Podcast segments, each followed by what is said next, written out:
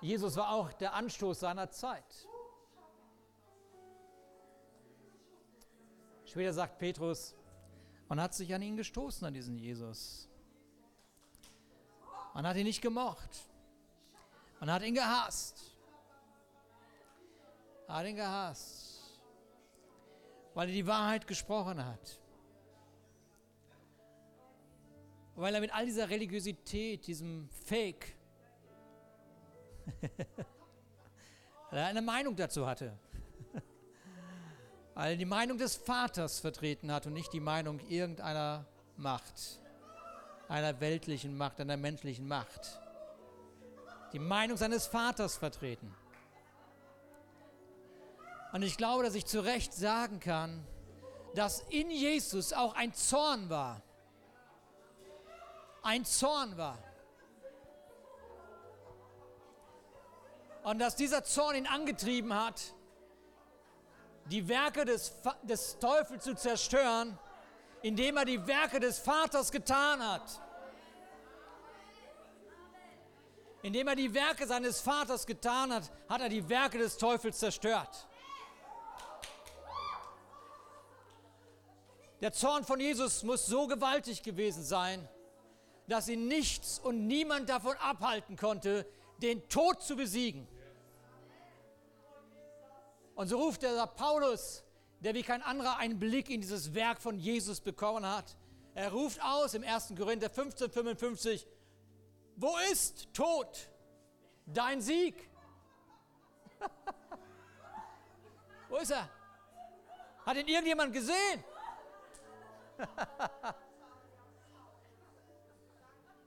wo ist Tod dein Stachel?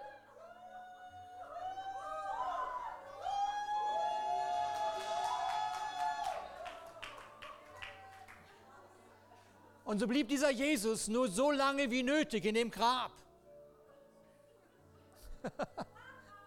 Bis alle Schuld bezahlt war. Bis alle Schuld bezahlt war. Bis alle Schuld gesühnt war.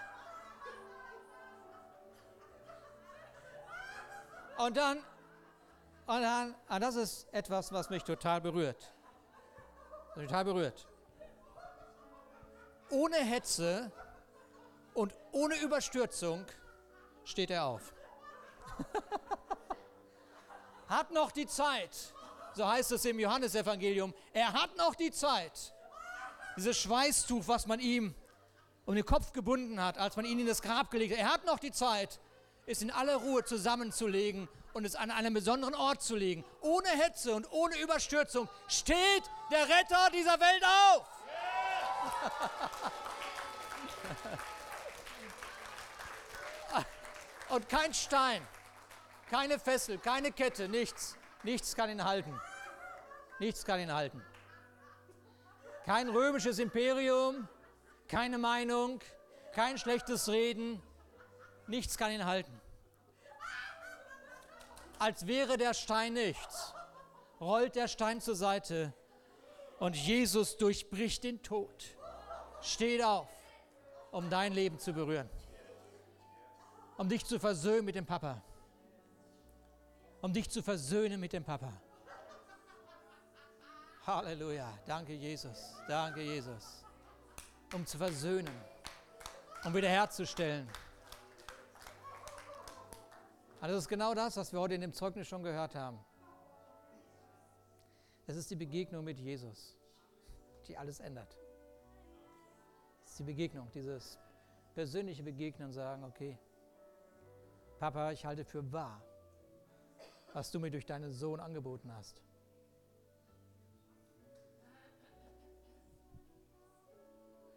Danke, Jesus. Danke, Jesus.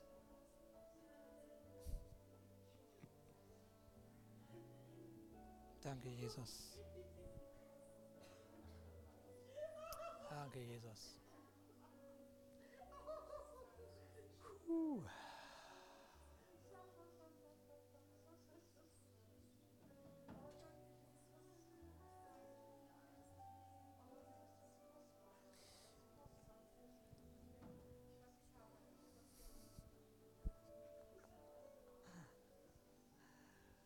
In den letzten Predigten von mir bin ich äh, in das Markus-Evangelium gegangen. Ich weiß nicht, ob ihr euch noch daran erinnert. Immer wieder habe ich aus dem Markus-Evangelium etwas auf dem Herzen gehabt und weitergegeben. Und dieser Markus, ich habe mich mit dem so ein bisschen beschäftigt, der ist schon interessant. Und ich habe äh, so ein bisschen so die Geschichte studiert und geguckt und man geht davon aus, dass es dieser Johannes Markus ist, von dem in der Apostelgeschichte geschrieben steht. Es ist äh, dieser Johannes Markus, von dem Petrus spricht. Ähm, Im 1. Petrus wird von ihm berichtet und man geht davon aus, dass dieser Markus ein Schüler von Petrus war. Und deshalb geht die Kirchengeschichte oder die Theologen gehen davon aus, dass Markus aus den, dem, den Erzählungen von Petrus dieses Evangelium schreibt. Und, und dieser, dieser, dieser Markusbrief, der hält sich nicht lange auf mit irgendwelchen Details, hat da keine Zeit zu. Es ist so, als wenn, wenn es Petrus war, der ihm diesen, diese Erzählung, dies alles erzählt hat, als wenn er sich nur noch fokussieren wollte auf das Wesentliche, auf das Wichtige. Und wir sehen in all diesen, diesem ganzen Markus-Evangelium, wir sehen Jesus als den Diener, wir sehen, wie Jesus in Aktion ist, wir sehen, wie Jesus alles das, was er gelehrt hat, wie er das umsetzt, wie es umgesetzt wird, wie er sich fokussiert, dass Menschen berührt werden nicht nur von Worte, sondern durch diese ganzen Werke, die er tut. Durch das Dienen von Jesus selber. Und er, es, es ist so, wenn wir in diese Evangelien schauen, dann, dann, dann überspringt dieser Markus, er überspringt einfach 30 Jahre von dem Leben von Jesus. Hält sich nicht auf mit der Geburt. Diesen, dieser Geburt von Jesus, alles so schön und kuschelig. Hat er keine Zeit für. Er springt, überspringt einfach 30 Jahre und führt uns direkt in die Begegnung hinein mit Jesus und Johannes. Was für ein Moment und ich möchte euch das gerne vorlesen. Einfach mal so 15 Verse aus dem Markus-Evangelium und ihr werdet gleich sehen, dass es da immer wieder so rot unterstrichen was gibt. Weil manchmal, manchmal liest man das Wort Gottes und man liest, das hat er schon zigmal gelesen und dann fällt einem was auf und dann ist das gut, wenn man es anstreicht. Weil es könnte sein, dass Gott was zu sagen hat durch so ein Wort oder durch so eine Reihenfolge oder durch irgendwas, was wir da sehen. Und, und der Markus, wie gesagt, keine Details. Zack, zack, zack, zack, zack. Keine langen Worte, also kein Italiener. Markus 1, Vers 1 bis 15. Anfang des Evangeliums Jesu Christi, des Sohnes Gottes. Wie in dem Propheten Jesaja geschrieben steht: Siehe, ich sende meinen Boten vor deinem Angesicht her, der deinen Weg bereiten wird. Stimme eines Rufenden in der Wüste, bereitet den Weg des Herrn, macht seine Pfade gerade. Johannes trat auf, taufte in der Wüste und predigte die Taufe der Buße zur Vergebung der Sünden. Und es ging zu ihm hinaus, das ganze jüdische Land und alle Einwohner Jerusalems, und sie wurden im Jordanfluss von ihm getauft, indem sie ihre Sünden bekannten. Und Johannes war mit Kamelhaaren und einem ledernen Gürtel um seine Lände bekleidet und er aß Heuschrecken und wilden Honig. Machte sich nicht viel Gedanken um glutenfreien Honig. Er aß das, was da war. Ne? und er predigte und sagte, nach mir kommt der, der stärker ist als, als ich. Ich bin nicht würdig, ihm, ihm gebückt, den Riemen seiner Sandalen zu lösen. Er sagte, ich habe euch mit Wasser getauft, er aber wird euch mit Heiligem Geist taufen. Und es geschah in jenen Tagen, Jesus kam von Nazareth. Sag mal laut Nazareth. Jesus kam von Nazareth in Galiläa und wurde von Johannes im Jordan getauft. Und sobald er aus dem Wasser heraufstieg, sah er den, die Himmel sich teilen und den Geist wie eine Taube auf ihn herabfahren. Und eine Stimme kam aus dem Himmel. Du bist mein geliebter Sohn. An dir habe ich Wohlgefallen gefunden. Was für ein Statement des Himmels. Was für eine Autorität. Und sogleich treibt ihn der Geist in die Wüste hinaus und er war 40 Tage in der Wüste und wurde von dem Satan versucht. Und er war unter wilden Tieren und die Engel dienten ihm. Und nachdem Johannes überliefert war, kam Jesus nach Galiläa und predigte das Evangelium Gottes. Und er sprach, die Zeit ist erfüllt und das Reich Gottes ist nahe gekommen. Tut Buße und glaubt an das Evangelium. Glaubt an das Evangelium. So, wir können ganz schnell da durchgehen. Es ist wirklich wie fokussiert, dieses Kapitel, wie fokussiert. Ganz anders als die anderen Evangelien. Aber was mir hier auffällt, Vers 4, Johannes tritt auf. Vers 9, Jesus tritt auf. Vers 11, eine Stimme tritt auf. Und Vers 14, Engel treten auf. Und wir sehen in diesem Kapitel, wie der Vater seinen Sohn bestätigt. Und lass uns noch einmal wahrnehmen, und viele von euch wissen das schon, die Bestätigung, die Bestätigung kam, bevor er überhaupt irgendein Wunder getätigt hat. Aber vor der Bestätigung kam die Vorbereitung. Vor der Bestätigung kam die Vorbereitung. Nun, wir sagen zu Recht, Johannes, der Täufer, war der Wegbereiter von Jesus und das stimmt. Aber lass uns wahrnehmen, woher Jesus gekommen war. Nochmal, Markus überspringt 30 Jahre. Woher kommt Jesus? Jesus kommt aus Nazareth und darüber hatten wir vor einigen Wochen gehört, dass Nazareth ein Nichtsort war. Man sagte über Nazareth, kann da überhaupt was Gutes rauskommen? Kann da überhaupt was Gutes rauskommen? Lass uns mal was wahrnehmen. Lass uns mal was wahrnehmen. Der Schöpfer des Himmels und der Erde, der jede Ecke dieser Welt kennt, der auch weiß, was den Menschen dieser Zeit so wichtig ist, Kein Mensch würde Nazareth aussuchen. Menschen würden Rom aussuchen. Menschen würden Jerusalem aussuchen. Menschen würden vielleicht Korinth aussuchen. Aber dieser Schöpfer des Himmels und der Erde, von dem es heißt, dass alles durch ihn geschaffen ist, von dem es heißt, dass alles durch ihn gehalten wird, hat nichts anderes zu tun, als an einen Ort zu gehen, von dem die Welt sagt, was kann daraus schon Gutes kommen. Und aus diesem Ort heraus fängt er an, eine Bestimmung zu leben die diese Welt vollständig verändert hat. Ah, das ist gewaltig. Es ist gewaltig. Und es kann sein, es kann sein, dass der Ort, an dem du gerade lebst, dass du diesen Ort nicht liebst, weil er so überhaupt gar nicht das und dem entspricht, was du auf deinem Herzen hast. Aber es kann sein, dass Gott dich gerade vorbereitet für ein Werk, von dem er träumt. Und es ist wichtiger, dass du dich seinen Träumen anpasst, als dass du einer Bestimmung hinterherläufst, von der Gott gar nicht redet. Vielleicht verstehst du nicht, warum du schon so lange Single bist. Kann da was Gutes raus entstehen? Vielleicht.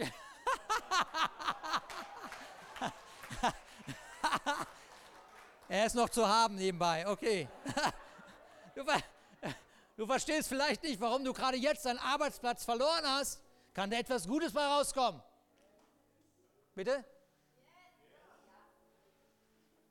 Du verstehst nicht, warum gerade dich diese Krankheit trifft. Kann etwas Gutes rauskommen? Dein Herz ist gebrochen worden. Kann etwas Gutes rauskommen? Da ist wieder die Depression. Kann etwas Gutes rauskommen? Da ist die Scheidung, die dich beschäftigt. Kann etwas Gutes rauskommen? Ich liebe diesen Jesus weil er uns mit, dieser, mit diesem kleinen Satz da, und er kam von Nazareth aus Galiläa, zeigt, der Ort spielt keine Rolle. Der Ort spielt keine Rolle. Der Ort spielt keine Rolle. Und der Markus, der ist so fokussiert, so zack, zack, zack. Und denkst, Mensch, gib doch ein bisschen mehr Futter. Lass uns mehr verstehen, was da los ist. Und die anderen Evangelien sind wichtig, weil diese Taufe ist ja nicht irgend, irgendwas, sondern Johannes tauft zur Buße und die anderen Evangelien beschreiben uns, wie Johannes überrascht ist. Ja, er hat, er hat so ganz heftige Worte für die Pharisäer der Zeit, für die Zöllner. So ganz heftige Worte. Er bricht auch Tabus. Schlangenbrut. Hier muss ich wieder eine Schlange taufen. ja, der, der war wütend der Mann. Er hat einen Zorn in sich. Das kann man verstehen. Weil die Sünde, Sünde ist schrecklich. Man versteht, wie sehr Sünde Menschen gefangen hält. Und wenn du einmal verstanden hast, wie schrecklich Sünde ist,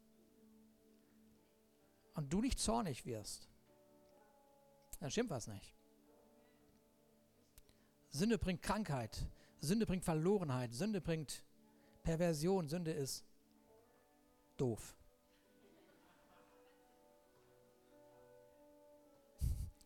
Ich muss schon wieder eine Schlange taufen. Und dann dreht er sich um und da sieht er diesen Jesus und sagt, nee, nee, du nicht. An dir ist keine Sünde. An dir ist keine Sünde. War das Jesus, der ihm klar macht, Jesus, der ihm klar macht, hör mal, Johannes, und ich will da nicht viel drauf eingehen, weil es gibt so viel dazu zu sagen. Er sagt, Johannes, ich bin gehorsam. Ich bin gehorsam. Der Vater möchte, dass ich mich taufen lasse. Und weil der Vater das möchte, setze ich das um. Johannes sagt, das macht keinen Sinn. Das macht keinen Sinn bei dir. Und Jesus sagt, es muss jetzt für dich auch keinen Sinn machen. Nach unserem Glaubensgehorsam wirst du den Sinn erkennen. Und es wird dich freuen, Johannes.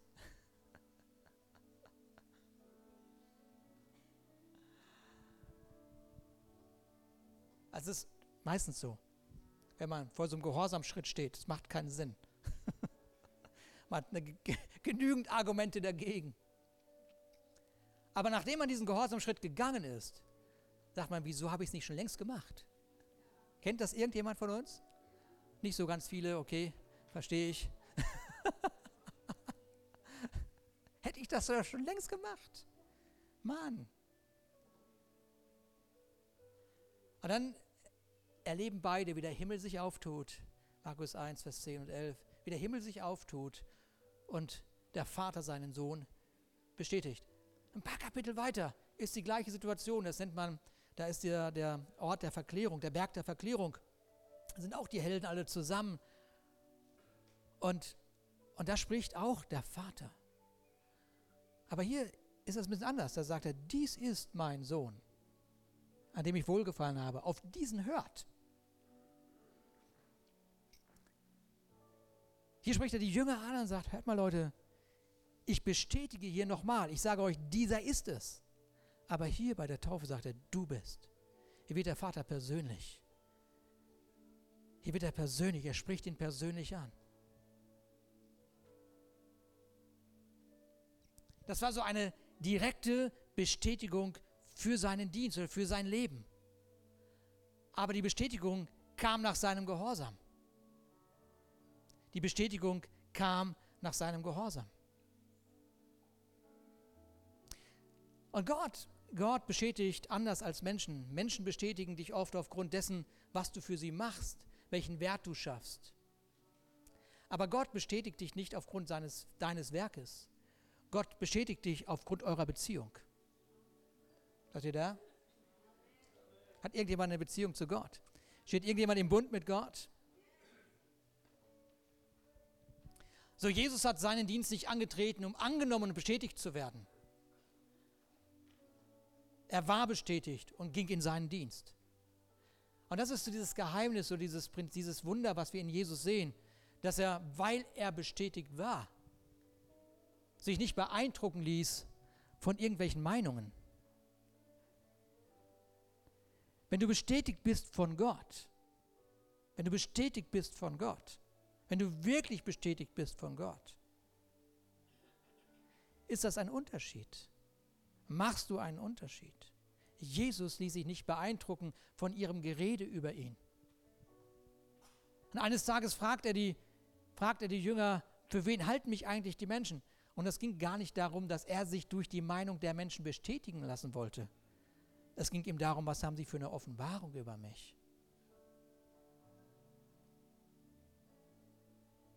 Ist dieser Moment, wo Petrus sein Highlight hatte,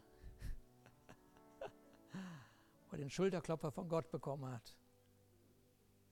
du bist, Petrus. Und auf diese Offenbarung, die du hast von Jesus, auf der Offenbarung, die du von mir hast, werde ich meine Gemeinde bauen. Und deswegen sind wir hier in, in der Leuchtfeuergemeinde hinterher, Offenbarung von Jesus zu haben, weil wir darauf Gemeinde bauen wollen. Und nicht auf irgendwelche Programme oder was auch immer. Die Offenbarung, die du von Jesus hast, bringt die Leidenschaft hervor, dieses Haus zu bauen. Dieses Haus zu segnen. Wenn du keine Leidenschaft für Jesus hast,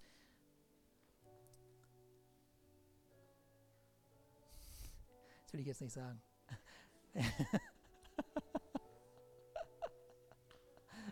Leidenschaft für Jesus zeichnet sich aus in dem Maß, wie wir dieses Haus lieben und dieses Haus miteinander bauen. Und so ist es wichtig, dass du jeden Tag die Bestätigung, die Gott für dein Leben hat, dass du die jeden Tag vor deinen Augen hast. Damit machst du dich nämlich unabhängig von der Meinung von Menschen.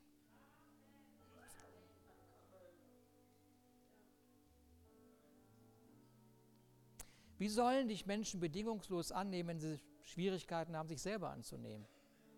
Wie soll das funktionieren? Ja?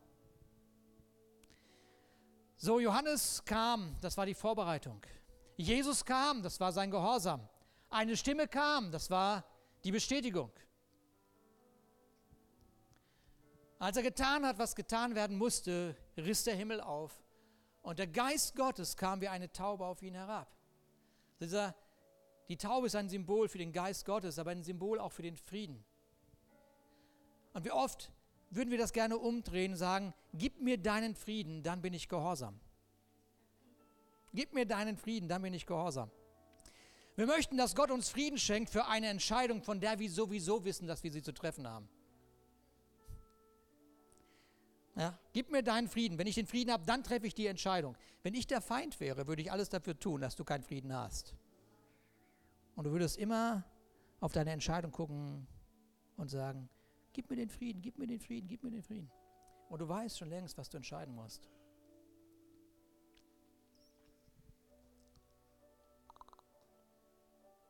Das Leben von Jesus zeigt uns, dass der Friede nach dem Gehorsamschritt in seinem Leben gekommen ist. Wenn diesem Bild bleiben. Eines der, der, der schönen Themen, über, die auch so ein bisschen tabu sind, es ist ja immer das Gleiche. Es gibt drei Themen, die uns beschäftigen, wenn man so im Leben steht. Das eine ist Sex, das andere ist die Erziehung der Kinder und das dritte ist Geld. Das sind die großen Themen im Großen und Ganzen. Es gibt noch mehr Themen, aber diese drei Themen, das sind so die Hauptthemen, worüber man sich streiten kann, sich, sich auseinanderdividiert, sich die Augen auskratzt, Unruhe hat, keinen Frieden hat. So, das muss man einfach mal nennen, so entblößen, so. Okay, wenn es die drei Themen sind, ist es ja nicht so ganz dramatisch. Okay. Und bei diesem Thema Geld, das ist ja Geld, Geld ist überhaupt erstmal ein System dieser Welt. Ja? Gott sagt, Gold und Silber ist mein. Aber nun leben wir mal in dieser Welt und muss damit irgendwie umgehen mit diesem Geld. Aber Geld schafft so viel Unruhe, sagenhaft. Und das ist ja auch verständlich, weil, weil wir in dieser Welt leben, damit irgendwie umgehen müssen und, und versorgen müssen und so weiter und so weiter. Also sind ja in dieser Welt und das ist gut so. So, viele leben im Unfrieden mit den Finanzen. Und der Unfriede wird noch verstärkt in der Gemeinde. Warum in der Gemeinde? Naja, weil es in der Gemeinde darum geht, Gott zu geben. Mist. weil es in der Gemeinde darum geht, sich nicht abhängig zu machen von Geld, sondern von Jesus. Und das ist so, da fängt diese Unruhe an. Versteht ihr mich? Seid ihr da? Ist eine Unruhe. Ich nehme das nur als Beispiel. Ich könnte auch über Sex oder Kindererziehung sprechen, aber das finde ich so einfacher jetzt. Ja? Und das, das streitet. Und, und, und manche rechnen ohne Ende, was der Zehnte ist vom Zehnten. Das sind zehn Prozent. Das ist ganz einfach, eigentlich kann man das ganz einfach rechnen. Aber dann gibt es so die Unruhe, die da ist, die sagt, ähm, die sagt so, naja, Fängt an zu verhandeln. okay, also den Zehnten, ich rede hier ganz selten über Zehnten, ich weiß gar nicht, warum ich das gerade mache, aber so Zehnte, okay, das ist also so, so viel? Okay, dann teile ich das auf und dann mache ich das so, dass ich zehn gebe, nur die Hälfte und die andere Hälfte verteile ich über die Sonntaggottesdienste und so. Und irgendwie so komische Sachen passieren, wobei der Sonntagsmorgensgottesdienst ein Opfer ist. Ne? Der Zehnte ist was ganz anderes. Der Zehnte ist der erste Teil, der kommt einfach zur Seite, ohne zu denken. Ohne zu verhandeln. Zack, fertig. Ja. Das ist eigentlich ganz einfach. Aber dieser Unfriede fängt an zu verhandeln.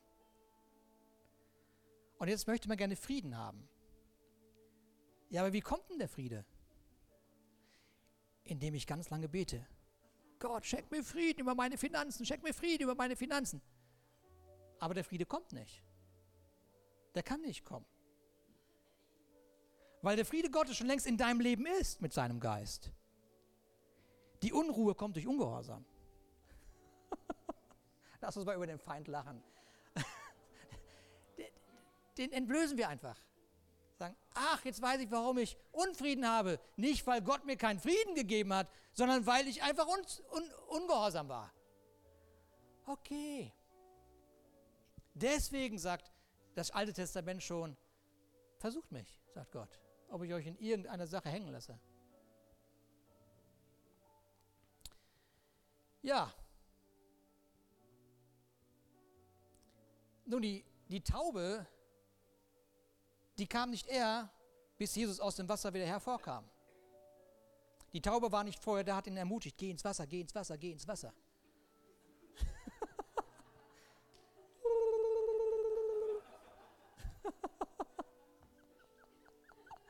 Das, das ist so, wir denken, wir hoffen, da wird immer eine Stimme kommen, die uns sagt, was wir zu tun haben. Und du weißt es schon längst. Geh ins Wasser, komm wieder raus. Stirb dich, stirb dich selber. Stirb dir. Wer ist das? Stirb einfach und steh wieder auf.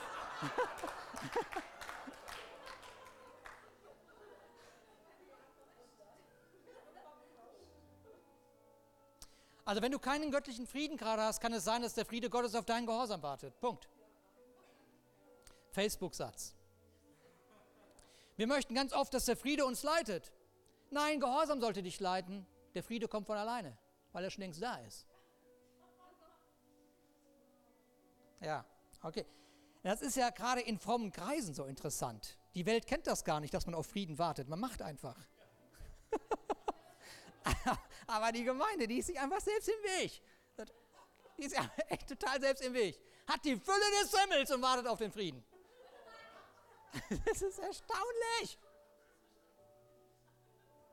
Total erstaunlich.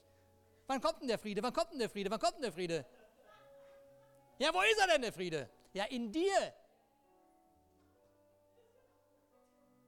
Das kennt man nur in frommen Kreisen. Dass man betet, bis der Heiland wiederkommt, immer noch keinen Frieden hat. Ja. Und deswegen hören wir damit mal auf und sagen, okay, hier sind reife Christen, hier sind reife Menschen, die erfüllt sind mit dem Himmel. Und sie sagen, okay, ich bin einfach mal gehorsam. Was liegt denn an? Gehorsam sein.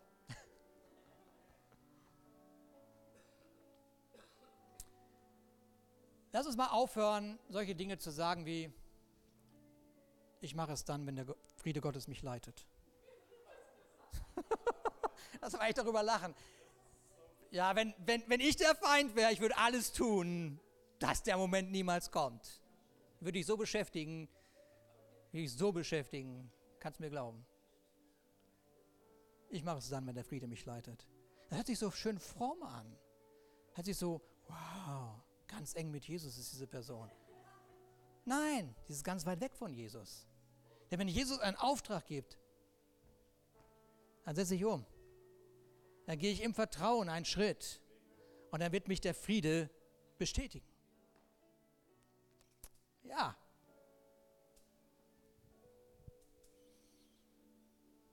Ja, die Taube kam nicht, um Jesus zu ermutigen.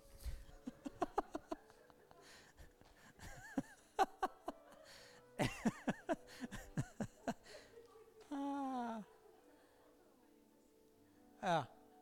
Hineintauchen in diesen Gehorsam bedeutet, sich zu sterben, das habe ich gerade schon gesagt. Und das Herauskommen bedeutet, zu leben in der Fülle des Himmels. Ja. Und manchmal steht man vor diesen Lebenswegs, Lebensweggabelungen. Was ist das denn für ein Wort? Lebensweggabelungen. Hammer, ist auf jeden Fall lang genug, um mich selbst zu verwirren. Auf jeden Fall, man steht vor Gabelungen im Leben und steht dann da, soll ich jetzt rechts, soll ich links? Ja, rechts, links, rechts oder links? Tun wir mal so, dass wir nur zwei Entscheidungen haben, das ist besser. Bei drei wird es ja noch komplizierter, ne? Da ist ja alles Chaos. Rechts, links, rechts, links. Ich verrate dir was. Ich verrate dir was, das ist ganz einfaches. Mit Jesus in dir ist rechts oder links gut. Nee, echt? Ja. Mit Jesus in dir ist rechts oder links gut. Geh rechts oder geh links. Hauptsache du gehst. Du gehst.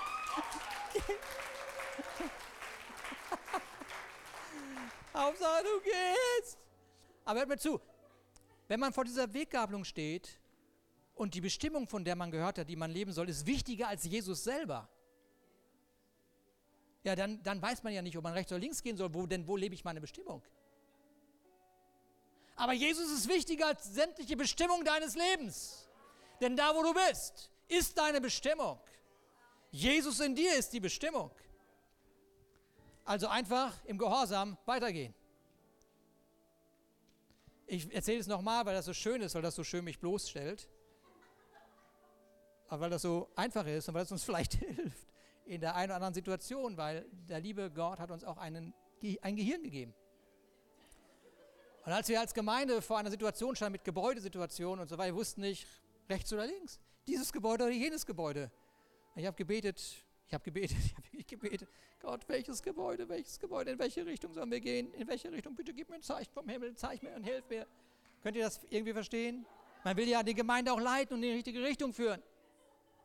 Es ging ja um Geld und viel Geld, Spendengelder und alles. Das ist eine große Verantwortung. Und dann werde ich nie vergessen, verzweifelt wie ich war, rufe ich Richard Hayes an, meinen geistlichen Vater, und sage, Richard, rechts oder links und ich höre Gott nicht. Und ich werde es nie vergessen. Wie Gott, wie, wie Gott sagt, wie Richard sagt.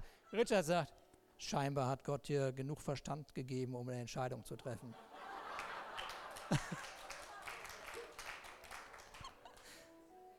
ah, ah, ja klar. Ja, dann gehe ich rechts. Und deswegen sind wir hier. Ja.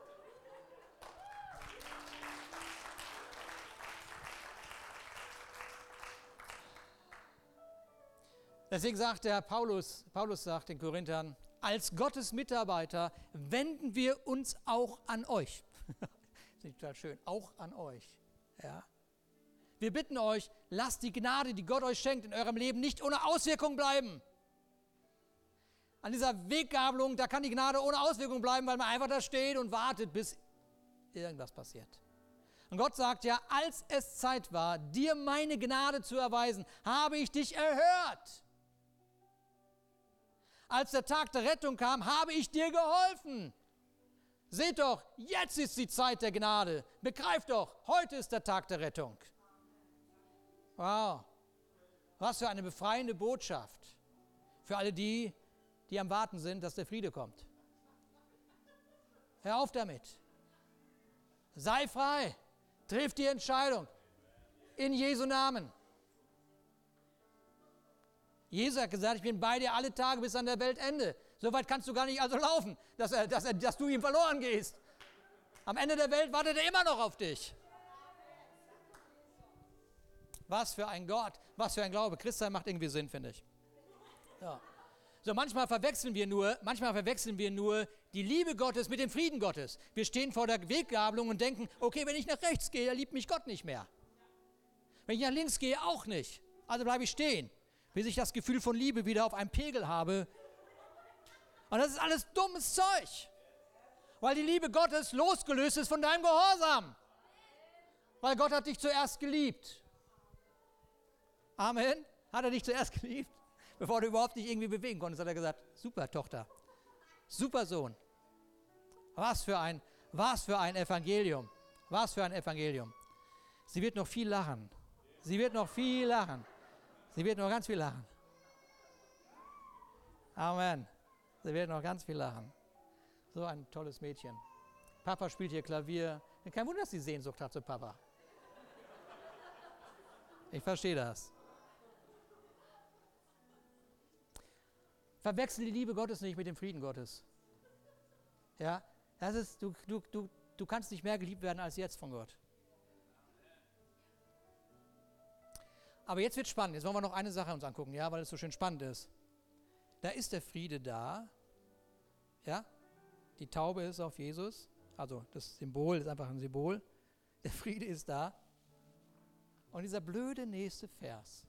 Dieser blöde nächste Vers. Markus, du bist aber auch kurz und bündig irgendwie. Das ist so gemein. Der Friede ist da und wir denken weites Land, Ruhe, Ausruhen, Schlaraffenland, in der Bestimmung sein, schweben, Gänsehaut. Ne? Friede Gottes ist ja da. Und dieser blöde nächste Satz. Markus 1, Vers 12.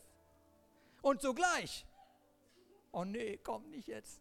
Und sogleich treibt ihn der Geist, also der, der auf ihm ist, die Taube, in die Wüste. Und du denkst, gib mir eine andere Taube, gib mir eine andere Taube, gib mir eine andere Taube. Aber sie kommt nicht. Kommt nicht, die andere Taube. Kommt nicht. Kommt nicht. Macht keinen Sinn. Wieso muss ich denn jetzt in der Wüste sein? Sagt Markus 1, Vers 13 die Antwort. Wie gesagt, Markus ist total kurz und knapp und du denkst, Markus, weißt du ein bisschen detaillierter? Nee, ist nicht nötig, ich musste ja nicht wissen, was da alles so war. Er war einfach 40 Tage in der Wüste, wurde von dem Satan versucht, er war unter wilden Tieren und die Engel dienten ihm. Mehr gibt es da nicht zu, zu sagen. Es ist langweilig. Er ist auf dem Weg zum Kreuz, er ist auf dem Weg, den Sieg zu erringen. Was wollen wir uns da aufhalten mit dem Feind? Denkst, das es doch gar nicht. Wir fokussieren uns so oft auf die ganzen Versuchungen, Versuchungen, Versuchungen, Versuchungen, dass wir gar nicht den offenen Himmel bedenken, der uns in der Wüste zur Verfügung gestellt worden ist.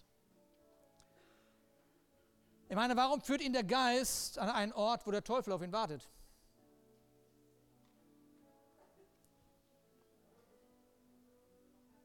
So plötzlich nach der Bestätigung kommt die Versuchung. Und jedes Mal, wenn Gott eine Verheißung über dein Leben ausspricht, jedes Mal, wenn Gott eine, Versuchung, äh, eine Verheißung über dein Leben ausspricht, jedes Mal, jedes Mal, jedes Mal, kommt sofort das Hinterfragen. Kommt sofort das Hinterfragen. So viele Verheißungen sind in diesem Raum. Schau mal deinen Nachbarn an. Dein Nachbar ist eine Verheißung für dein Leben. So viele Verheißungen sind in diesem Raum. Aber so viele Verheißungen werden auch hinterfragt. Und deshalb musst du wissen, wie man in der Zeit der Wüste, wie man damit umgeht. Wo die Verheißungen in Frage gestellt werden. Und Jesus wird in die Wüste geführt und du musst nicht darüber nachdenken, wieso, wieso lässt Gott das zu, wie logisch. Nein, nein. Gott hat den Feind komplett durchschaut. Er sagt, okay, okay, ich gebe euch einfach ein Beispiel, wie ihr in der Wüste umzugehen habt mit dem Feind. Fertig.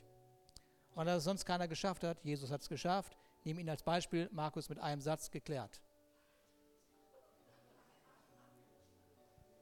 Man er erzählt ja noch nicht mal, dass er nichts gegessen hat, 40 Tage. Erzählt er ja gar nicht. Kein Detail. Er war in der Wüste, wurde versucht. Versuchen konnte ihm nichts anhaben. Engel kamen ihm, um zu dienen. Ja, aber einmal kurz können die Engel nicht kommen und ihn bewahren vor der Versuchung. Ja, wieso das denn, wenn der Himmel offen ist? Das ist doch, macht doch keinen Sinn. Für was brauchst du einen Engel, wenn der Himmel offen ist? Es macht keinen Sinn. Jesus wusste, sich bestätigt war in der Wüste unter einem geöffneten Himmel.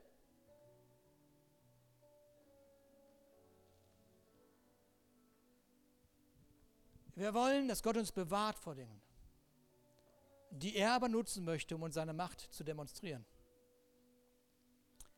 Ja, Jesus war an diesem einsamen Ort.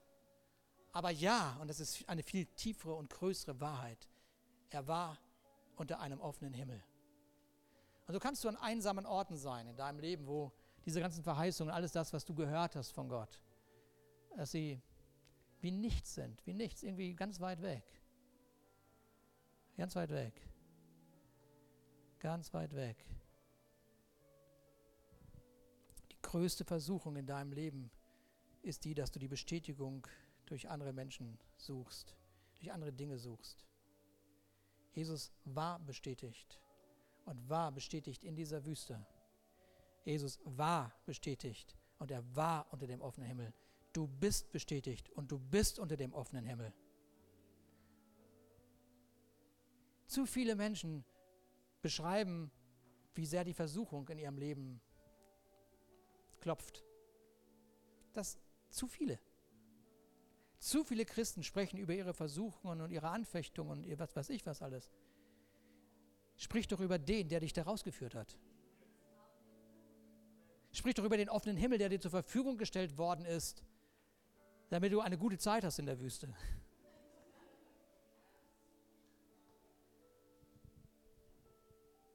Mach aus diesen Steinen Brot.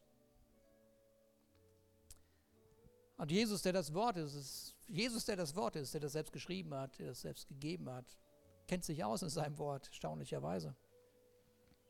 Er sagt, ja, nee, der Mensch lebt nicht nur von Brot, sondern von jedem Wort, das von Gottes Mund kommt. Ich habe gehört, dass ich bestätigt bin. Ich habe gehört, dass ich bestätigt bin. Oder man kann auch sagen, ich habe schon gegessen. Habe schon gegessen, bin schon satt. bin erfüllt. Und stell dir die Frage, warum soll ich, warum soll ich mich einem Feind beugen, der unter meinen Füßen ist? Warum? Was ist das für ein Grund?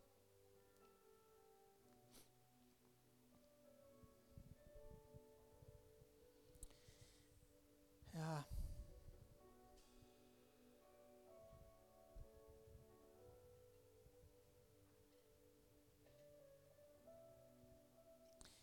weiß nicht, vielleicht bist du ja in so einer Wüste gerade.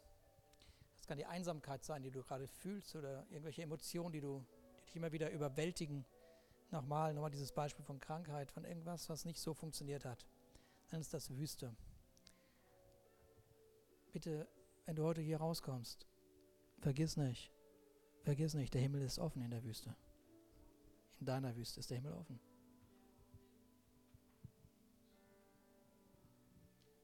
Und so zeigt, sehen wir in diesem Beispiel von Jesus, in dem Leben von Jesus, Jesus zeigt uns, dass die Orte, die wir so gern schnell verlassen möchten, schnell weg, schnell weg, die Orte sein könnten, wo wir die größte Offenbarung über uns und über Gott finden.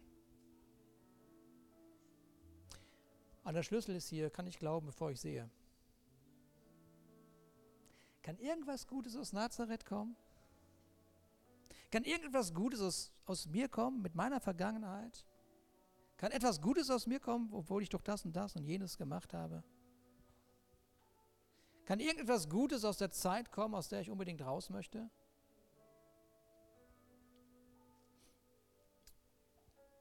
Also, dein Engel ist auf dem Weg. Darum beug dich nicht der Versuchung. Du hast doch gehört, wer du bist. Dieses Verwandle diesen, diesen Stein in Brot, dieses, diesen Stein in Brot. Das ist so dieser. Warum ein Stein in Brot verwandeln, wenn der Engel schon auf dem Weg ist, um dich mit dem Überfluss des Himmels zu füllen? Warum mit diesem kleinen Kram zufrieden geben, wenn die Fülle des Himmels da ist? Das kann nicht sein. Es kann nicht sein, dass du als Sohn oder Tochter Gottes genau das vergisst und dich beschwerst über die Wüste.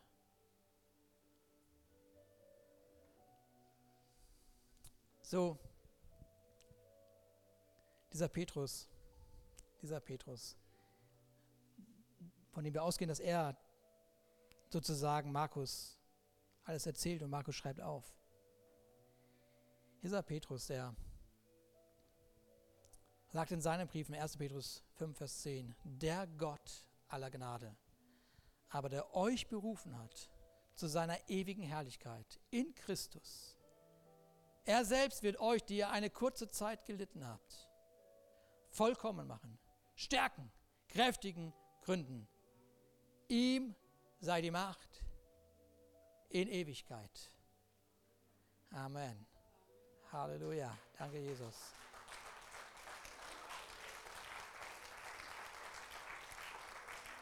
Es gibt was, es gibt was, was den Teufel aus der Wüste vertreibt. Ja. Und lass uns noch einmal zusammen aufstehen. Lass uns noch einmal, wir, lass uns noch einmal, einmal das tun, was den Teufel aus unserer Wüste vertreibt. Lass uns Gott preisen. Lass uns ihn erheben. Lass uns, lass uns ihn loben. Lass uns fokussiert sein auf diesen Gott, der Anfänger und Vollender unseres Glaubens. Ah. Danke, Jesus. Danke, Jesus. Danke, Jesus. Lass uns diesen Feind aus der Wüste vertreiben. Lohnt sich nicht, sich mit ihm aufzuhalten. Er ist unter deinen Füßen. Er ist besiegt. Er ist besiegt. Er weiß es. Er weiß es. Deswegen brüllt er, macht auf sich aufmerksam. Danke, Jesus. Lass uns Gott einen Applaus geben, so richtig so ein Applaus, der dem Feind wehtut.